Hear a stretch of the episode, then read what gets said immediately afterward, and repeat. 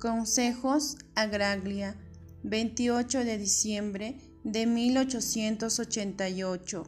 Santos Inocentes. Hoy día, encomiéndense particularmente a los santos inocentes que derramaron su sangre para la gloria de nuestra fe. Ellos fueron las primeras flores de la iglesia de Jesucristo, los primeros frutos de nuestra redención.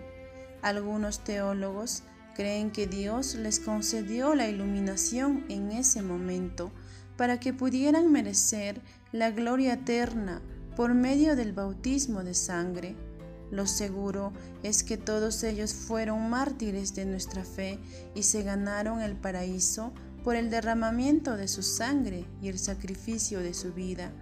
Pidámosle entonces que nos obtengan el martirio para nosotros también si no es de sangre, al menos de voluntad, con un amor firme, aun a costa de lo que nos es más querido y precioso.